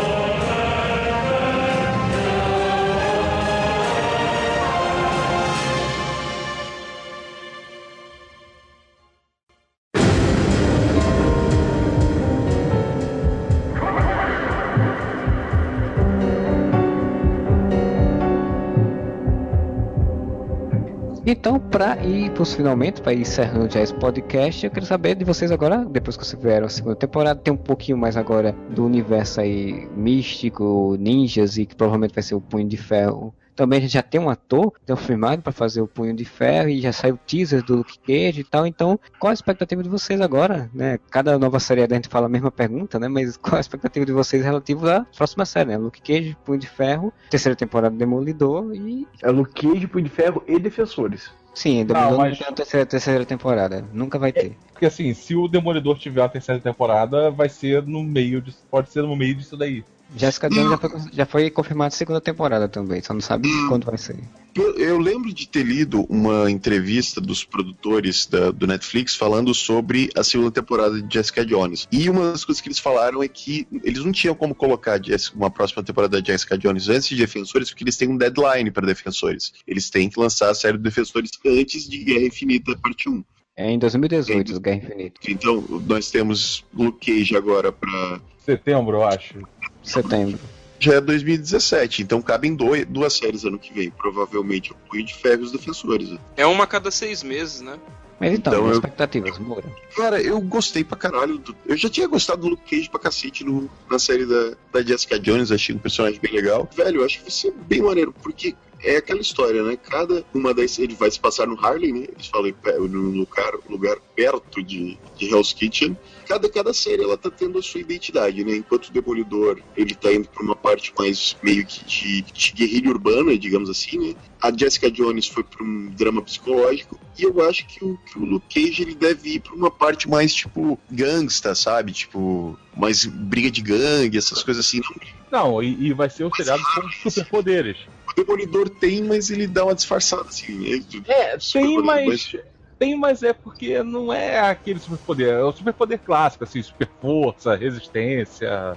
provavelmente vai, ser, vai ter alguma participação da Jessica Jones e eu espero sinceramente que eles comecem realmente a, a fixar esse universo. Porque o Demolidor já deixou muita coisa em aberto que pode ser utilizado e que provavelmente vai ser utilizado em Defensores ou em, em Punho de Ferro, em tem Luke Cage que, né, os ninjas imortais lá que não foram explicados direito, as crianças, porque as crianças viraram zumbi, ninjas mortos, Até reverberar as coisas da segunda temporada. Você tem atentado a promotora, atentado ao legista, tem a- o justiceiro atacando, o julgamento dele, então tem coisa até pra reverberar. Então tem, tem muita coisa pro Luke Cage. E eu acho que vai partir pra um seriado mais de aventura clássico, sabe?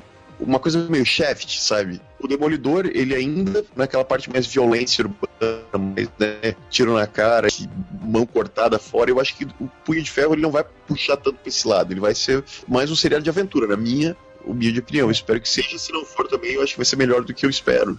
Você acha que o Punho de Ferro já aparece no seriado do Cage? Eu acho que uma participação deve fazer, cara. Dizem que ele possa aparecer no final da temporada, né? já lá perto do final. Não, ou de repente que nem apareça, mas já pode fazer alguma citação. De repente faz uma, uma citação às empresas Handle. É porque assim, o Demolidor, ele é um personagem mais conhecido. Dos quatro protagonistas né, do, da Netflix, ele é o mais conhecido, que já Sim. teve filme e tudo. Então ele não precisou ser apresentado, coisa do tipo. Mas, tipo, o Luke Cage já foi apresentado em Jessica Jones. Eu acho que tem uma grande chance deles repetirem esse, essa fórmula, sabe? Tipo, teve uma fórmula que eles repetiram em, em Demolidor. Se vocês perceberam, o Justiceiro e a Electra só ganham os uniformes oficiais do final, né? Igual o Demolidor da primeira temporada. Então eu acho que é uma fórmula que é bem provável que eles usem uma temporada do Luke Cage, que agora a gente já conhece, já viu na, da Jessica Jones, o público civil também. Uma boa estratégia é você trazer o personagem que vai ser o protagonista da próxima série. Não digo nem de uniforme já, ou coisa do tipo, sabe? Mas tipo uma participação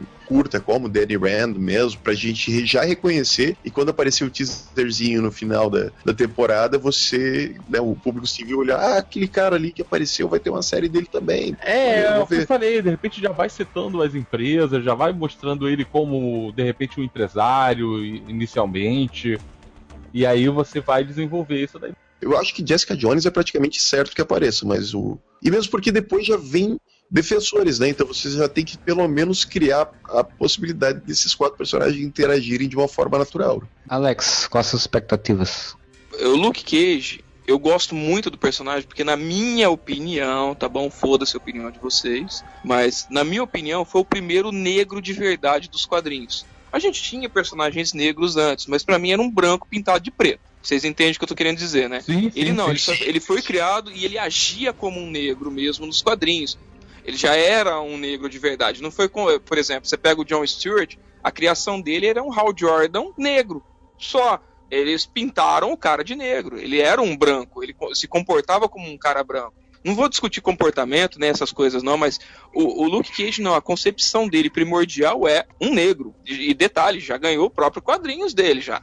Entendeu? Então eu tenho uma expectativa muito grande porque eles exploraram a Jessica Jones como mulher mesmo, sabe? Uma, um monte de amiga minha gostou muito do seriado da Jessica Jones e, e elas não lê quadrinhos, sabe? Elas gostaram porque é um personagem forte, é um personagem. não é um- uma coisa caricata. Aí o Luke Cage, eu espero que ele não seja um caricato, eu espero que ele seja um personagem bacana que mostra todo aquele lado, pé no chão dos Estados Unidos, sabe? Aquela coisa meio de gueto, aquela coisa meio de favelona dos caras lá, sabe? Versão pé no chão mesmo e pé rapado, saca? No Punho de Ferro. O Punho de Ferro é um dos personagens que eu mais gosto da Marvel também.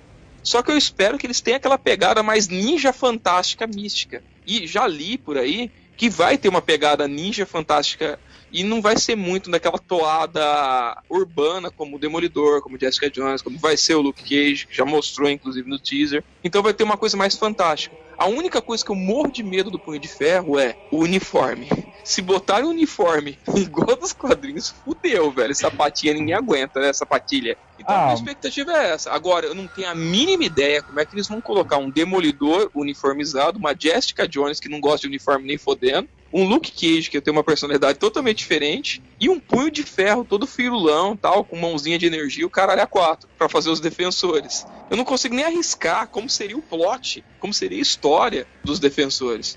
Mas eu tô animado primeiro por Luke Cage. Cara, que tomara que ele seja um, um negócio meio gangsta mesmo, aquele negocinho de, de rapper, aquela coisa bacana mesmo, assim, de Estados Unidos de periferia mesmo, sabe? Pra mostrar pra gente que é uma periferia dos Estados Unidos. Então, eu espero isso, cara. Que seja um seriado bacana mesmo.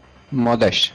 Netflix, eu nunca te pedi nada. Netflix, sei, sei que vocês estão ouvindo a gente, os diretores da Netflix sempre acompanham a gente, sempre mandam e-mail. Cara, se não tiver uma série do Justiceiro depois de todo esse sucesso que o personagem fez, eu não sei mais. Coloquem aí no seu schedule uma série do Justiceiro, por favor, por favor. Hum, Mas eu acho que isso daí vai. Eles falaram com a série do Justiceiro ainda não tão cedo por conta exatamente dos defensores. Acho que depois dos defensores, na próxima fase. planejamento até defensores. E, e eu acho que ainda acho que Guerra Infinita é uma incógnita, sabe? Tipo, em relação a. Tipo, os atores, eles têm contrato para que se eles precisarem aparecer nos filmes, eles vão aparecer. Isso tá no contrato deles. Outra coisa é que eu vi os produtores do cinema falando, quando eles perguntaram sobre a participação dos personagens dos, das séries, eles falaram: não há nada que impeça contratualmente. Nós só não achamos uma forma de fazer isso sem que atrapalhe o problema cronológico. Séries, elas têm, né, um plot maior, os filmes são mais curtos, então a gente não pode, tipo, conseguir ah, fazer com que obrigar o Demolidor a aparecer num filme do Capitão América, sendo que isso vai atrapalhar de alguma forma a história que eles estão contando na série. Eu acho que até lá eles conseguem organizar isso e decide-se, né, se, se esses personagens aparecem ou não aparecem na Guerra Infinita. Estou torcendo para que sim. O que vem depois, que vai ser, vamos dizer, a fase 2 do universo Marvel na Netflix, cara, mas certo que vai ter uma série do Justiceiro, mas certo como dois são dois, cara. É, deixaram até deixas pra isso, né? Que ele termina a série pegando o microchip lá, né? É, pega o o CDzinho com o nome micro lá, como se fosse alguma coisa. E ele faz a referência a uma missão lá, né? Que ele tinha encontrado o, o general. Se for ter uma série dele, provavelmente vai explorar esse plot aí. De alguma coisa que aconteceu, ele vai resolver essa alguma coisa. E outra, Alex, tu- você falou da dificuldade de botar esses quatro personagens juntos. Cara, eu não vejo grande dificuldade, porque assim, se a gente perceber, nessa temporada do Demolidor, eles já começaram a colocar algumas coisas mais super-heroisísticas. Tô fazendo aspas com os dedos aqui. Ninjas zumbis, né? O bastãozinho que pendura, aquela sininha que ele tá correndo e pula de um prédio pro outro penduradinho, coisa, já é muito cara de tipo, ok, estamos abraçando um pouquinho mais os quadrinhos e deixando um pouquinho de lado esse negócio de tipo, temos que ser mega realistas. Aos pouquinhos eles estão fazendo isso, cara. E, tipo, em, em Jessica Jones já tem, porra, coisa com superpoder pra caralho. Repito o que eu já falei na, naquele podcast. O grande vacilo foi eles ficarem, tipo, segurando muito pra mostrar o voo dela, sabe? Ai, não, não vamos mostrar ela voando. Vamos mostrar só, tipo, aquela cena vergonhosa em que os olhando pra cima, assim, e aparecem as pernas dela, assim, que ridículo. É, Cage tem o lance do cara ser invulnerável, velho. Então, tipo, tu já tem um super-herói, super-herói mesmo, né, cara? E quando chegar em Punho de Ferro, o troço vai pra. Realmente, ó, tem fantasia mesmo. E quando juntar os quatro, vai juntar de boa. E o plot, eu acho que começar a apresentar agora em Luke Cage alguma coisa que vai envolver Punho de Ferro. E, tipo, você já tem o, o Demolidor envolvido com, com o lance da mão. Se você apresenta alguma coisa próxima a isso que envolva né, esse plot em algum momento do Luke Cage, tu já tem um pretexto para envolver a Jessica Jones também. Isso, se isso for o foco da, da série do Punho de Ferro, mais da parte mística, cara, e que já foi apresentado agora alguma coisa mística com a mão, tem um plot pro, pra série, pra série dos defensores. Pra- E motivo pra juntar os quatro. É, o plot dos defensores provavelmente vai ser em cima da Electra. Sim, provavelmente. Fernando. Cara, eu já tinha falado antes que eu tava ansioso pro, pro seriado do Punho de Ferro. Fatalmente, o uniforme do, do Punho de Ferro no seriado vai seguir a linha do David Arra naquele, naquela série do Brubaker. Um que era quase paramilitar. Ele tinha um uniforme paramilitar ali. Você lembra desse uniforme? Sim, eu li essa Que série. era um outro. Isso, que era um outro Punho de Ferro, né? Não era o Daniel Hand lá. do Danny Rain. Isso, eu acho que assim, a, a, a linha do seriado, pelo menos no início, vai ser aquela ali. Que era uma coisa mais clean, mais aceitável, né? Que ele tinha. Era como se fosse uma camisa. Era uma calça paramilitar básica, uma camisa com o símbolo do, do dragão. Eu, eu imagino o seriado seguindo nesse, nesse nível assim de, de adaptação de uniforme, pelo menos no início, né? Talvez no final ele coloque uma roupa mais espalhafatosa. Eu consigo imaginar ele com um uniforme que, estilo que elétrica, elétrica usou, cara. Que tipo é meio tecido, meio, meio armadura. Velho, não é difícil de você adaptar o amarelo canário e um verde bandeira, tá tudo de boa. Mas é o que eu tô falando, assim, eu, eu vejo o seriado como. Porque assim, o- os seriados, eles meio que, pelo menos essa parte super-heroística, eles vão ter meio que mais dois uniformes por temporada. Então eu vejo ele começando com um uniforme meio paramilitar e depois indo na loja do Melvin lá que ele, ele vai fazer um. vai ampliar seus negócios e vai, vai, vai fazer um uniforme pro Punho de Ferro. E podemos ter então o Luke Cage cafetão? Porra, isso ia ser muito maneiro. E aí falando do uniforme, eu acho que o Luke Cage vai ter um uniforme, porque é o primeiro teaser dele ele reclamando das roupas que se rasgam com os tiros. É verdade. Porra. E- Então provavelmente ele vai. Não um uniforme do jeito que a gente dá, né? Daquele uniforme clássico antigo, mas alguma coisa que, que lembre e que sirva pra não ter que ficar trocando de roupa, né? se- for pra ter uniforme, tem que ser o classicão, tiarinha e roupa de cafetão. Tem que só cogitar, pelo menos, em usar esse uniforme. Ele tem que, alguém tem que cogitar pelo menos chamar ele de poderoso, né? Poderoso.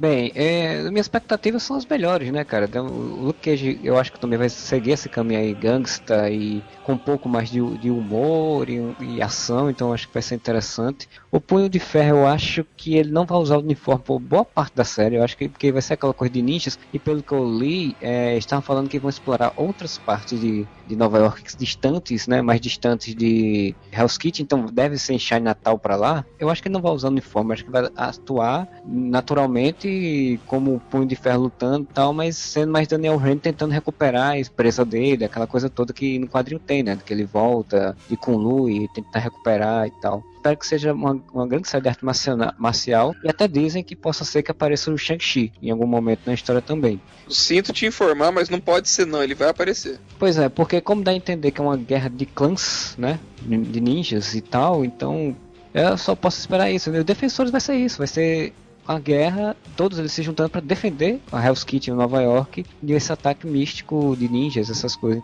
Só queria falar uma coisa relativa de uma forma antes de encerrar, é que achei muito interessante o Justiceiro usar a caveira porque era raio-x da cabeça dele. E não a roupa do filhinho que morreu na explosão. Nossa, muito tosco. Praia. Pois então, então a gente chega ao fim desse podcast. Espero que vocês tenham curtido, né? O Demolidor desse personagem supimpa. Deixe seus comentários aí no site, entre lá no whatever.com. Mande seu e-mail para contato arroba. Tem o Facebook, tem o Twitter, você acha a gente lá. E espero que vocês tenham um bom final de semana e whatever.